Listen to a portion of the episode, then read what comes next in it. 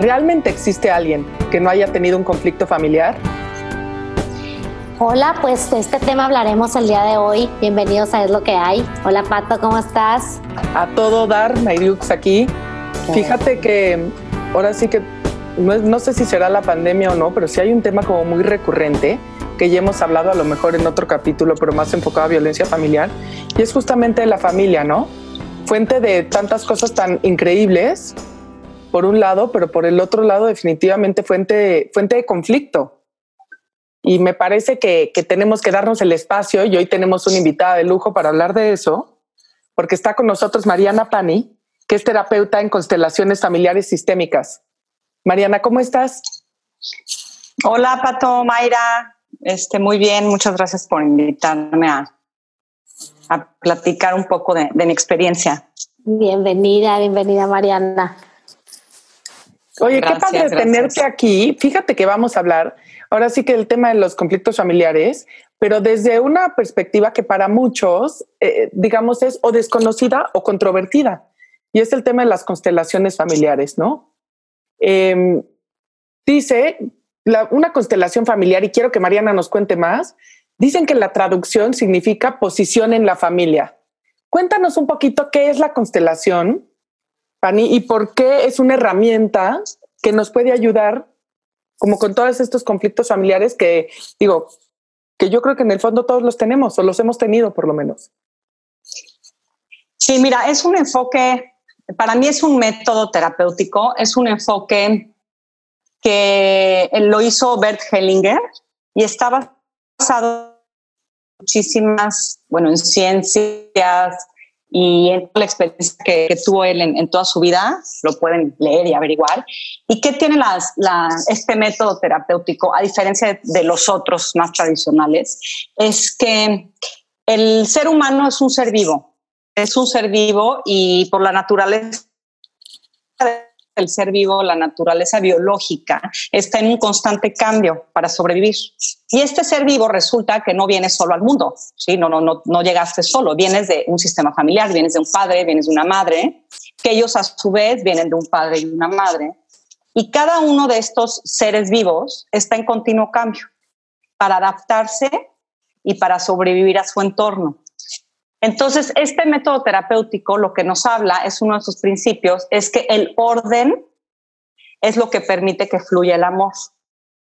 Okay. Y, cuando, y, y cuando hay orden, quiere decir que cada quien tiene su lugar, que el papá es papá, que la mamá es mamá y los hijos son, el, el primero es el primogénito y ahí en subsecuente, cosa que realmente nunca es así, porque pues de plano. nuestra naturaleza es de, plan. Es impresionante cómo la naturaleza que tenemos para adaptarnos es impresionante, cómo nuestro cuerpo, a todos los niveles de cuerpo me refiero, pues se adapta a patrones, a situaciones, pues para sobrevivir y para seguir perteneciendo a este sistema familiar.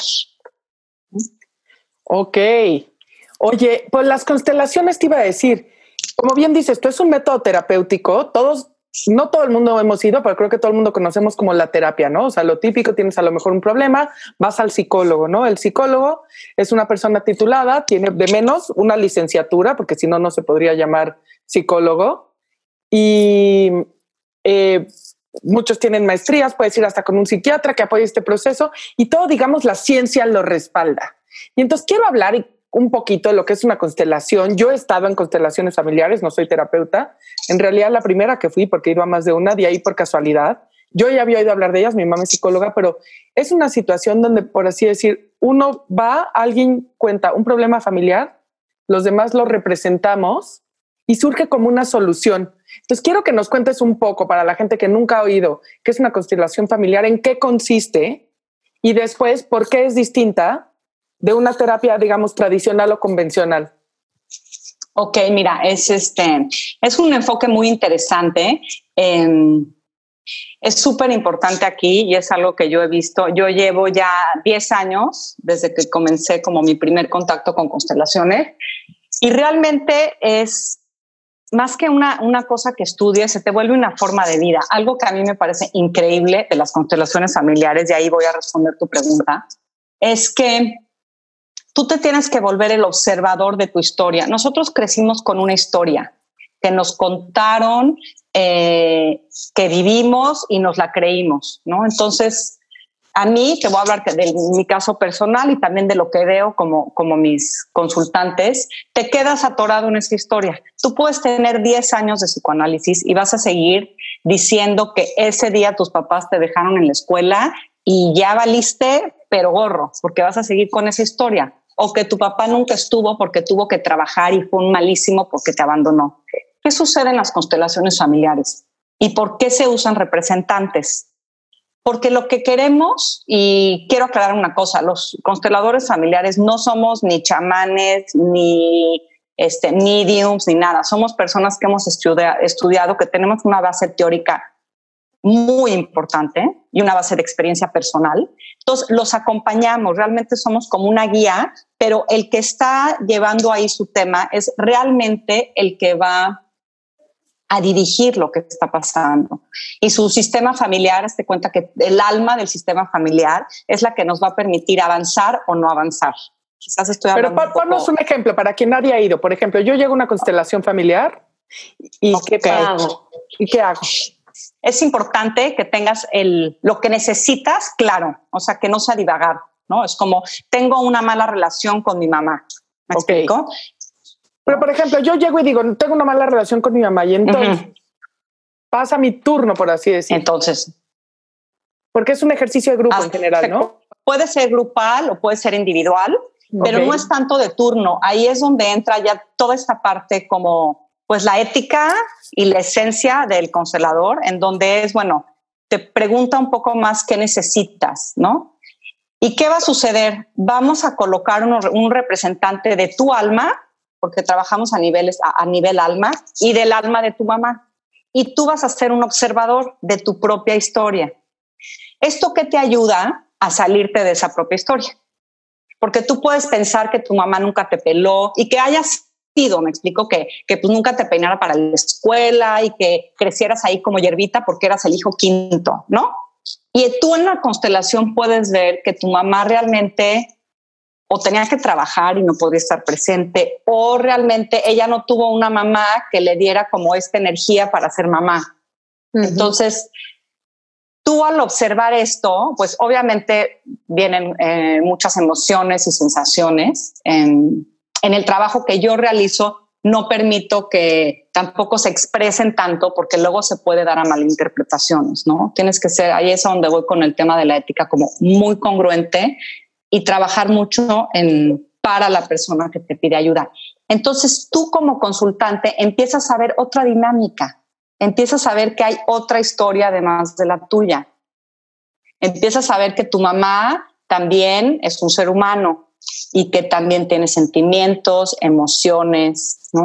Entonces, eso es algo que a mí eh, me parece muy enriquecedor de este método terapéutico, porque te genera una empatía con los seres humanos con los que creciste, que quizás tú has vivido toda la vida reclamándole a tu mamá algo, y ahí puedes ver que tu mamá estaba súper triste por, una, por un tema familiar. Eso era lo que quieres. A ver, vas Bueno, es que ve, tengo varias como preguntas que me, que me nacen de todo esto. Em, tú como, por ejemplo, una persona como yo que pues no, nunca ha ido a una terapia de este tipo, pues, ¿cómo elijo con quién ir a hacer una cosa de estas? O sea, ¿cómo, escojo quién sí, quién no? Porque me imagino que como tú dices, si hay ética en el constelador, entonces las cosas van a dar de una manera. ¿Cómo sé yo si hay ética o no? O sea, ¿dónde debo investigar? No, la otra antes, Mayra, que me parece importantísima. ¿Cómo sé? O sea, ¿es un primer recurso terapéutico? O sea, lo primero que me pasa es que voy a una constelación o voy a un proceso de terapia y para complementarlo voy a la constelación y de ahí cómo escojo, ¿sabes? Yo cuando fui, yo ya había ido a terapia. Yo, no sé, no sé si llegar sin terapia hubiera sido un shock. ¿Sabes qué pasa? Que la gente, son, son cosas que se te van dando en la vida. O sea, la gente llega, hay veces que llega y quiere trabajar y está súper entusiasmada y no trabaja porque no está lista. Entonces, eso es como eh, resolviendo la pregunta de Pato. O sea, no, no es que sea como un primer... Em, proceso terapéutico, pero sí puede ser. O sea, si tú estás listo, si las cosas se dan, sí puede ser un, primer proceso terapéutico. Y el otro tema de con quién constelar, eso sí, es como con quién vas a ir al médico. O sea, te tienes que operar, pero te vas a operar el alma. O sea, estás hablando de que vas a ir a abrir pues tus dolores más profundos, ¿no? o, eh, o patrones que realmente este, han dañado tu vida, ¿no? Porque en constelaciones familiares trabajamos pues cualquier patrón que se repite. Se habla de que si se repite más de ciertas veces, alguna situación ya es un patrón sistémico, ¿sí? O sea, pueden ser adicciones, em, enfermedades, eh, éxitos, tanto en nivel pareja como económico, em, eh, migraciones, ¿no? Hay, hay tanta información en, nuestros sistemas familiares. Hablemos que venimos de 7000 generaciones hacia aquí. En todos nuestros sistemas familiares ha habido de todo. Ha habido el ladrón, el asesinado, la prostituta, el sacerdote, la madre abnegada, el padre violento. Ha habido de todo, ¿no? Entonces, es tan importante como ir a un médico que te va a operar. O sea, pides referencias, eh, eh, investigas, ¿no? Es muy importante. Es, yo vivo en Cancún. Yo estudié con la escuela de Inga Larrock, que es la que la, ella trajo las constelaciones familiares a Latinoamérica y tiene una sede aquí en Cancún. Y me gusta mucho esa escuela porque trabajas muchísimo con la ética, ¿no? Es, yo te digo, yo, yo llevo un proceso importante y ahí es donde entra la empatía para poder ayudar. Y sí se dan miles de charlatanerías y luego ves que bajan ángeles a media constelación y digo, jaladas y medias. Es que te voy a decir, sí son muy controvertidas. Realmente la definición la define como una pseudociencia no comprobada, que creen que funcionan por el, el efecto placebo, o sea, sí están como por un lado muy atacadas, pero por el otro lado muy reconocidas y la realidad es que creo que se vuelven, digamos, como populares por ahí del 93. Entonces, a 25, 27 años, yo también digo que es muy pronto, ¿no? O sea, me quiero imaginar a Jung o a Freud en el siglo XIX, pues a lo mejor eran considerados unos locos, ¿no? Y hoy son padres de las ciencias.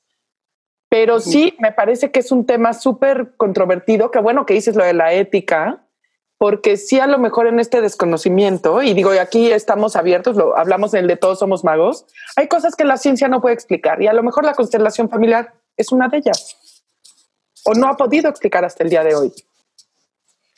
Porque sí, a mí me surge, por ejemplo, ¿cómo le haces tú para que ese tercero que va a interpretar el papel, por decirte, de mi mamá o mío, no, no, no le gane sus propios problemas o su propia visión de, de la problemática sobre la mía? ¿Cómo logran esto? ¿Sabes qué pasa? Que bueno, tú puedes energetizar las cosas. Entonces también tú te das cuenta que cuando estás en un grupo, al final de cuando cierras el grupo, es cada uno tenía que estar ahí, no hay coincidencias. O sea, ahí es donde, donde crece en esta fuerza superior, en donde no hay coincidencias, las, eh, los tiempos son perfectos y es como, híjole, yo venía como decía Pato, yo venía a una cosa y salí con otra. Y generalmente todos los que están en, grupo, todos los que coinciden, tienen algo que ver. Cuando trabajas en constelaciones, en grupo, trabajas a todos los niveles. O sea, es em, algo que es impresionante, que es, estoy totalmente en contra de eso. Es, si vas a constelar, te cobro eh, tanta cantidad y si no constelas, te cobro menos. Eso es una farsa, eso es una cuestión realmente bastante poco ética. Es como si tú llegas a un grupo de meditación o bueno, a un grupo de constelaciones y todos trabajamos, a todos se nos van a mover, tú te vas a contactar con con algo te vas a contactar o el hecho mismo que no te contactes quiere decir que no te puedes contactar, ¿no? Pero yo hago eh, ejercicios introductorios y todo es tan revelador. A mí me gusta trabajar mucho con el cuerpo. El cuerpo, la memoria biológica que tenemos, que las constelaciones también están basadas en, cuestiones biológicas y de física cuántica y de hipnosis. Em, es muy impactante la memoria biológica que tenemos y todo coincide. Entonces, no, no creas que es nada más que llegas y, y, te cuentan una historia, es llegas y en el momento en que empiezan a hablar, pues de, de pronto se les cierra la garganta y, y realmente te das cuenta que están contactando con un dolor muy profundo. Y muchas veces, bueno, no sé si les ha pasado a ustedes, es como, a ver, mi entorno está bien, estoy bien de salud, de trabajo, estoy bien con pareja o sin pareja, pero hay algo en mi vida que, que me está pesando. Entonces, muchas veces no es nuestro, es una carga sistémica, porque es muy sencillo. Los hijos hacemos todo por nuestros padres, absolutamente todo. Eso es, eso es algo que hemos visto en constelaciones. Por amor, es el amor puro. Entonces, pues miles, miles de veces cargamos y miles de veces quieres ayudar a tu mamá y salvar a tu mamá y estar rescatándola y estar mega pendiente. Y ahí tú estás, primero estás, no le estás dando su dignidad de adulto. Tú te estás queriendo hacer mejor que ella, ¿no? Entonces, qué cansado que un hijo cargue a su mamá. Entonces, muchas veces las constelaciones, como decía Pato, que buscas una solución, no muchas veces hay una solución o la solución que ves no es un final feliz, pero sí hay un orden al menos de decir, bueno, yo soy la hija y tú eres la mamá. Punto. Y con esa, como tomar tu propio lugar es tomar tu lugar del adulto que eres, de no te puedo juzgar, de no eres mejor, no soy mejor que tú. Y ese pequeñísimo cambio, aunque no haya sentido nada en el taller, ese cambio de conciencia, es decir, mm, no, y algo para mí que eso sí me trajo la constelación y no es la única que he hecho, es esta claridad, como dices tú, no es que encuentres una solución, pero sí es una claridad de poder ver la situación que ni en terapia ni sola lo había conseguido. o sea, veo esta representación, digamos, de algún conflicto que yo tenga familiar o o fuera de la familia, pero como dices tú, que en el fondo fue un patrón aprendido o heredado, ¿no? Traemos una carga genética, como dices, de 7000 años, ¿no? Y entonces, con esta claridad de verlo como unas piezas, no son actores, y sé que es como una palabra prohibida en constelaciones, pero para mí que entiendan, me soy ingeniera industrial y persona de ciencia, para mí es como un, ¿no? El símil, se da una claridad que sí puedo decir que en una sesión he entendido y he avanzado lo que en mucho tiempo de terapia no. Y parte, a lo mejor fue que me agarró en curva y parte es que también, aun cuando les digo, soy científica, creo mucho que la ciencia no puede explicar todo, fue también tener esta apertura, ¿no? O sea, si estoy convencida que alguien va creyendo que esto no sirve y que es un efecto placebo, pues supongo no le servirá, ¿no? No tengo ni idea porque no, no soy de esas escépticas al 100. Claro, que como tú dices, a lo mejor te mueve un, miembro de la familia y todo se, se se acomoda, ¿verdad? O sea, a lo mejor ahí puedes Todo se mueve. que tú estabas mal acomodada, ¿no? Pues como el sistema. O que tú querías como, sí, exactamente. Y sabes que a mí me gusta mucho de este, de este, método terapéutico que te, exactamente, que, que te mucho más consciente de ti, o sea, dejas de, estamos acostumbrados a que todo mundo es responsable de lo que nos pasa, de lo que hacemos, ¿no? Entonces, puta, llevas ahí y el de, el de afuera y el de afuera y mi pareja y todos y mi mamá y mi papá. Aquí te das cuenta, a ver, espérame. Víctima es un niño de seis donde no puede decidir, donde pues sí, lo que le den de comer y no, no puede tomar decisiones, no puede hacerse cargo de sí. Un adulto se hace cargo de sí con la historia que hayas tenido, los papás que hayas tenido al fin del día, hoy estás aquí, porque si, si todos, y algo que me ha pasado a mí, todos, y cada vez te encuentras con historias más, más fuertes, ¿sabes? Es como que te sales de tu mundo y dices, uy, yo me estaba ahogando en un vaso de agua y veo que aquí al lado hay una cosa bárbara. Entonces te genera, te genera empatía.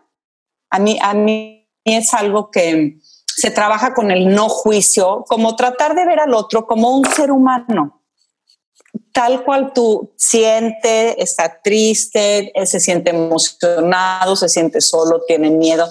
Y al momento que tú te conoces, cada vez que tú te conoces más, te vas haciendo más responsable de lo que tú haces y dejas de echarle la culpa al mundo entero, que vaya, y en México nos fascina.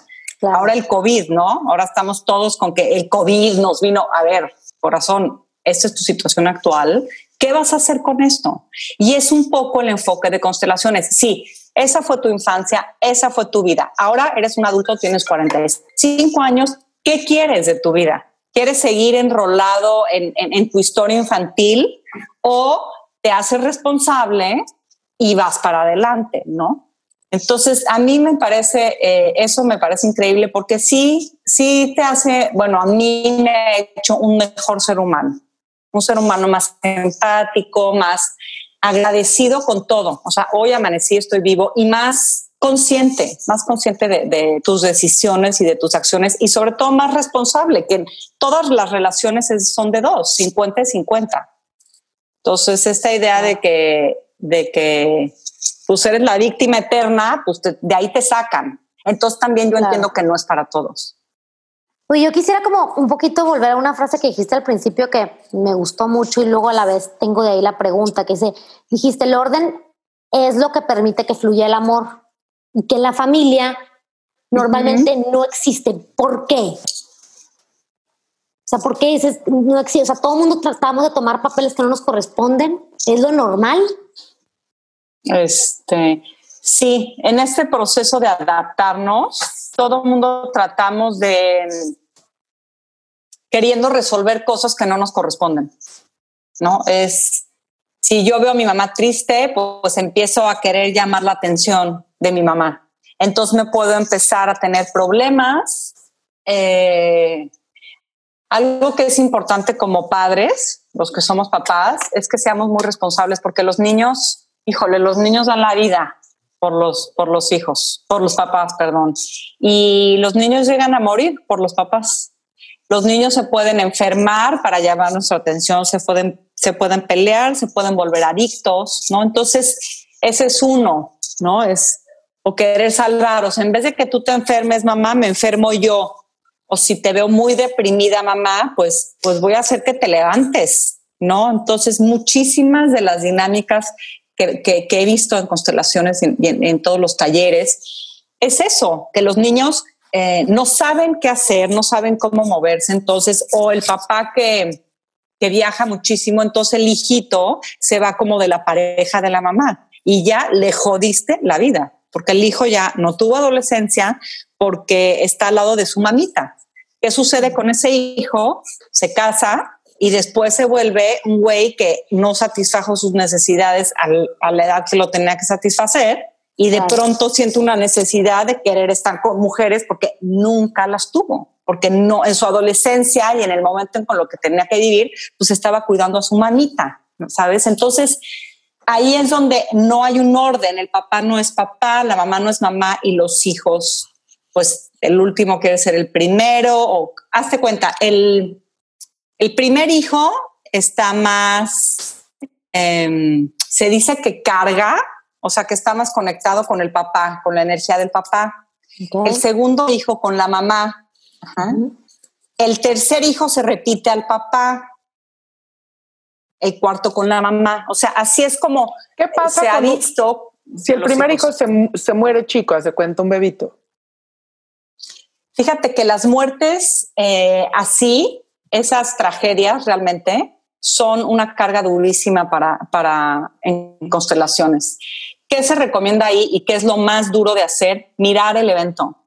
Cuando he trabajado esos temas, hazte cuenta que la mamá se vuelve a embarazar, ¿no? Si, si era su primer hijo, pero ya está en un modo casi automático, está en el dolor y estamos en, una, en un mundo que va, va tan rápido que no nos dio tiempo del duelo. Acuérdense de nuestras abuelas, cuántas historias de, ay, sí, a mí me impacta. Perdió cuatro hijos. Sí. Exacto. Y nacieron tres y, tuvo, cuatro y sí. Y tuvo siete. Entonces yo ahí, mira, se me pone la piel este, de chinita de decir, qué fuerza de mujer, porque no pudo tener los duelos y ahí siguió. Entonces, el, tema de las constelaciones es mirar, por eso, ¿cómo por se acomodan ahí los la forma que es, el primero es el primero, vivo o muerto, nacido o no nacido.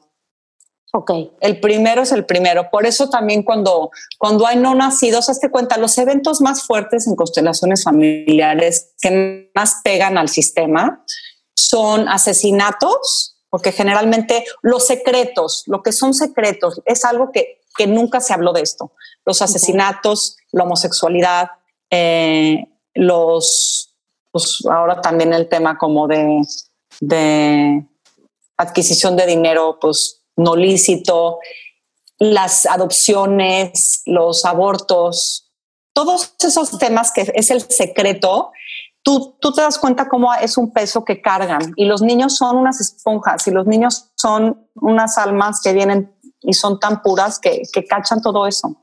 Entonces yo lo que, lo que es más importante de todo esto es mirarlo, ¿no? Si tuviste un hijo, es durísimo, pero hay, digo, perdón, si tuviste un hijo que murió, pues es durísimo, pero hay que verlo. Exacto.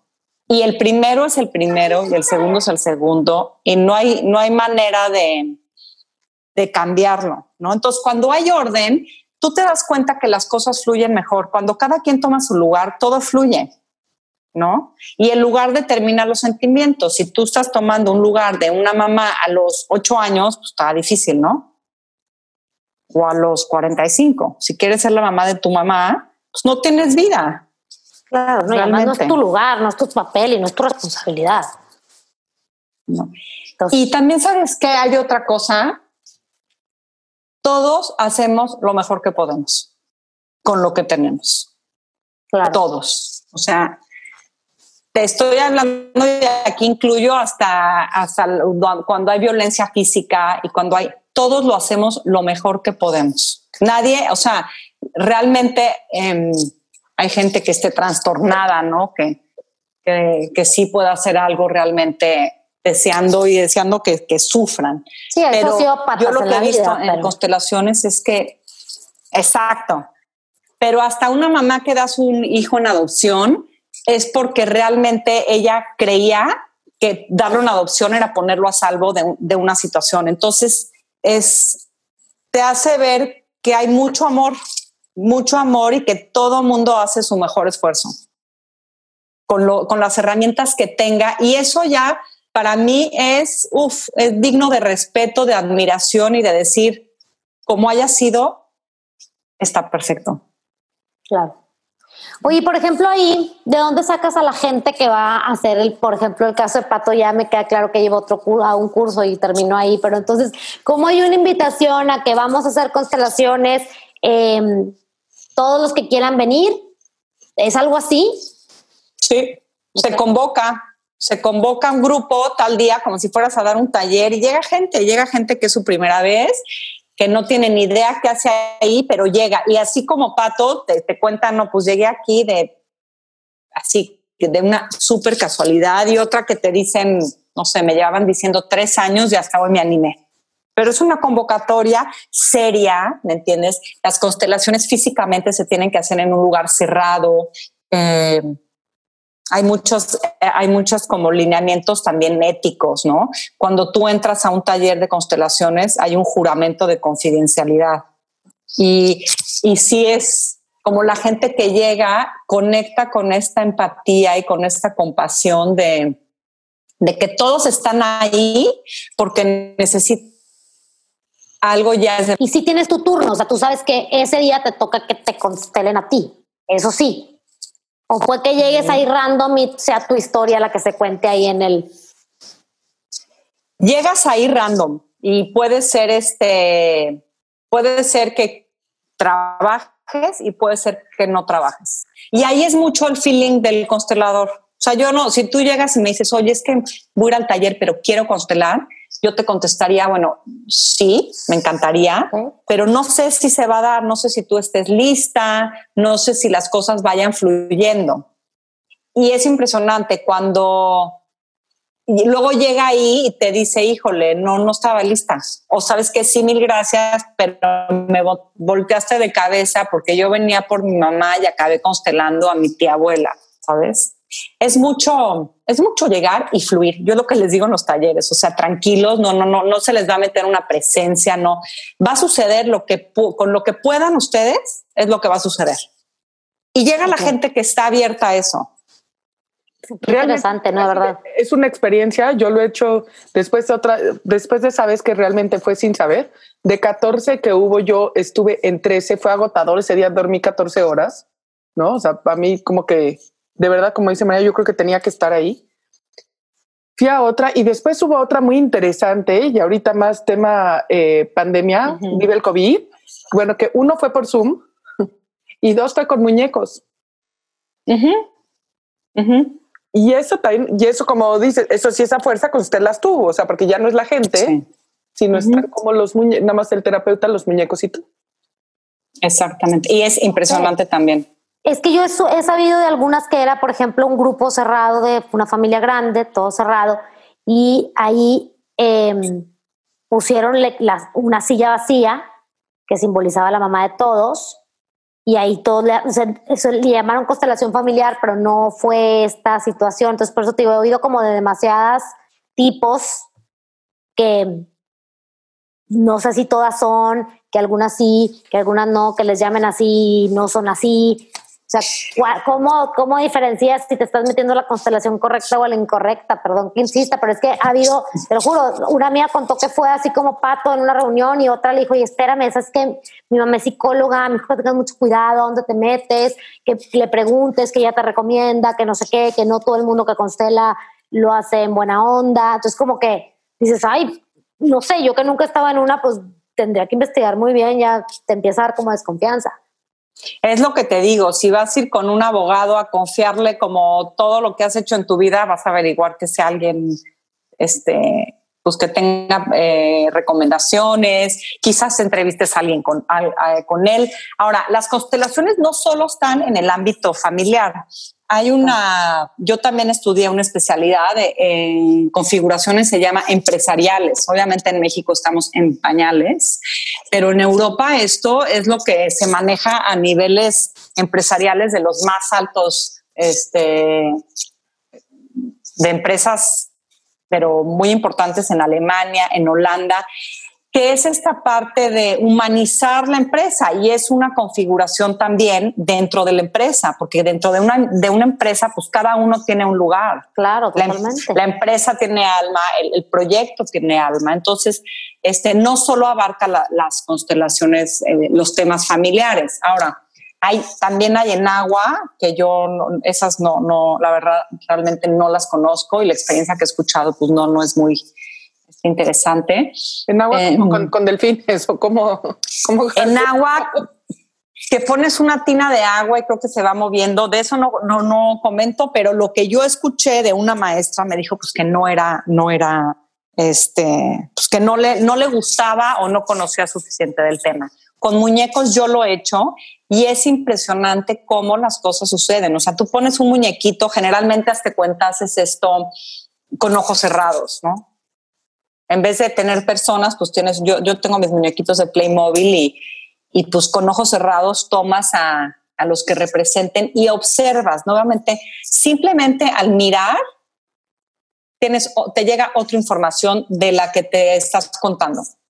Y es eso, es salirte de tu historia que te has contado toda la vida, porque si te quedas ahí, te quedas de por vida y esa historia se las cuentas a tus hijos y tus hijos a sus hijos y así se quedó en los patrones familiares. Claro, es jugar de espectador, me encanta esa parte.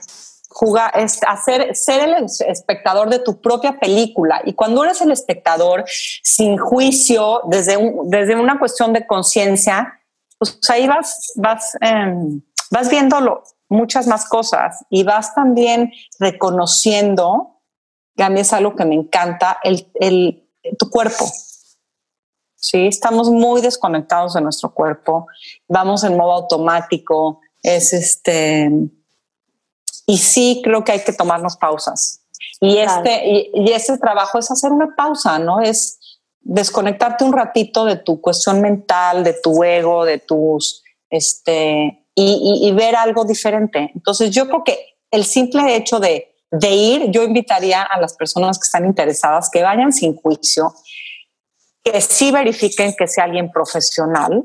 Claro. Muy importante. El otro me dijo alguien, ay, oye, que me, me, dijeron de hacer una constelación en, en VIPs. Le dije, no, ¿de qué me hablas? O sea, no hay manera, ¿me entiendes? Te digo, es que te pueden invitar de random, o sea. Eh, o sea, en VIPs hay, hay 200 personas, hay meseros, o sea, sí tiene que ser un espacio cuidado, ¿sabes? Y tú te das cuenta cuando aquí también, te digo, hay 2000 cuates y ahora con la, con la pandemia dejas de ver gente y cuando las he visto ya todos son terapeutas o sanadores de algo, ¿no? Entonces... la carrera de la pandemia. Exacto, creo que sí hay que, hay que, como te decía, estás abriendo tu alma, o sea, estás abriendo y tu alma y, estás abriendo un tema familiar importante, ¿sabes? Porque no, no solo estás exponiendo tu historia, estás hablando de, la historia de tus papás. Claro. Y, y también em, cuando ves esa película, cuando, cuando ves esa representación de tu vida, te digo, a mí me ha llegado un honor y una con el tema, la generación de nuestras abuelas y bisabuelas, guerreros, guerreros, guerreros, ¿me entiendes? Este, y es un, eh, Pero a lo mejor esos duelos que no se vivieron, ese sufrimiento que te lo tragaste, pues también se va reproduciendo en las siguientes generaciones y a lo mejor lo que estás cargando no necesariamente es nomás lo tuyo, estás cargando lo que tú decías, o son siete mil generaciones arriba. Pues imagínate que todas esas abuelas que vemos como unas grandes valientes y bisabuelas, pues también tuvieron que vivir esos duelos, tragárselos y pasárselos a sus hijos de alguna otra manera. Mira, hubo un estudio súper interesante, eh, no tengo toda la información para decírsela así que la checaran. Había unos, unas familias de unos judíos que, que de pronto veían que dejaban de, que comían con el mínimo, ¿no? Que, que sobrevivían con una ración de alimento, pero mínima. Y empezaron a indagar el porqué de esto. Resulta ser que sus familiares habían estado en campos de concentración, ¿ok? Entonces, su información biológica, esto es impactante y que se ve en constelaciones familiares, su información biológica hizo que esos familiares de los ancestros que habían estado en campos de concentración tuvieran una menor necesidad de ingesta de alimentos. Para la razón, para sobrevivir al, hambre. ¿Sabes? Entonces, ahí te das cuenta que en una generación eso fue necesario para sobrevivir, pero en las subsecuentes ya no es necesario. Entonces un patrón que ya puedes mirar, reconocer, le agradeces, porque finalmente fue algo que los mantuvo vivos, porque si esos ancestros no hubieran eh, sobrevivido a esas situaciones, pues los nietecitos no estuvieran vivos. Lo agradeces y lo regresas. Esto es algo que es fascinante en constelaciones y yo lo he hecho una y mil veces regresar patrones que ya no necesito en este momento de mi vida. Quizás los necesité de niña, ¿no? Sí, muchas este. gracias. Ya, ya terminé con esto. Bye. Ok. Esa es, y, es, es gracias, lo integro a mi vida, lo honro y lo dejo. Entonces, cuando te liberas de ciertas cosas que, que realmente te das cuenta, uno, de, de, de la fuerza de, que vienes de atrás, ¿no? De, y de decir, ok, y ahora lo hago diferente. Entonces, para mí se te abre todo un panorama de cómo eliges hacerlo. Ahora tú eliges cómo hacerlo. Ahora tú estableces qué quieres hacer. Sí, ahora sí ya tuviste la película completa, ahora sí ya vuelves a tu vida como con el papel que quieres. Yo siento es como si trajeras una capa que no te das cuenta que te la van pasando y cuando te das cuenta la dejas, le agradeces y dices, sigo sin ti. Uh ¿no? Y es a partir de ti. Oye, qué padre. Ya vamos a tener que empezar a concluir porque podríamos hablar de esto como de muchísimas horas, pero yo creo que algo muy importante que me gustaría que nos contaras, Mariana, es a quién le recomiendas que se acerque este tipo de métodos y a dónde. Quien nos oye le haya gustado esto y diga, sí me resuena, sí quiero dejar esta capa, quiero dar las gracias por lo que ya no me sirve. ¿Qué hago? ¿Cuál es el siguiente paso? Pues mira, el siguiente paso es acercarse. Yo te recomendaría eh, Sowelu, es un centro que está en la Ciudad de México, que es el que maneja Inda Larro. A Lo mí en redes. ajá, ella es, pues es mi maestra sede. Aquí en Cancún está otro lugar que se llama Sascún. Que se acerquen y que tengan esa curiosidad. Cuando te da la curiosidad, eh, háganle caso. O sea, háganle caso a esa intuición, como dices, híjole, no sé, pero quiero hacer esto, escúchense y que vayan. Eso es, eso es lo que yo les recomendaría, que hay otras formas de hacerlo y que todos, esto es algo que es como muy importante, todos merecemos ser felices. Todos, todos, todos. Merecemos nuevas oportunidades, merecemos comenzar de nuevo y depende de nosotros si, queremos salirnos de, de, la historia infantil y de víctimas y hacernos cargo o seguir. ¿no? Entonces yo creo que siempre mejor, ¿no? Es como dice una maestra, siempre, siempre mejor se puede. Totalmente, no, pues un gusto. Muchísimas gracias, Mariana, por estar con nosotros hoy. Yo aprendí mucho porque no tenía ni idea y como muchos que creo que nos están oyendo tampoco. Pero qué padre, digo, me encantó como una herramienta porque en verdad, como tú dices, todos merecemos ser felices y, y si no lo está haciendo, pues hay que buscar como sí, ¿no? Sin duda, gracias, gracias por invitarme y compartir. Y sí, todos, todos somos ya responsables de, de hacer un poquito más para pues, cambiar lo que no nos está gustando, ¿no? Gracias a todos. Estamos en redes. También vamos a poner los datos de Mariana por si alguien la quiere contactar. Todos los episodios están en Spotify y iTunes los miércoles. Gracias por escucharnos y por hoy es lo que hay.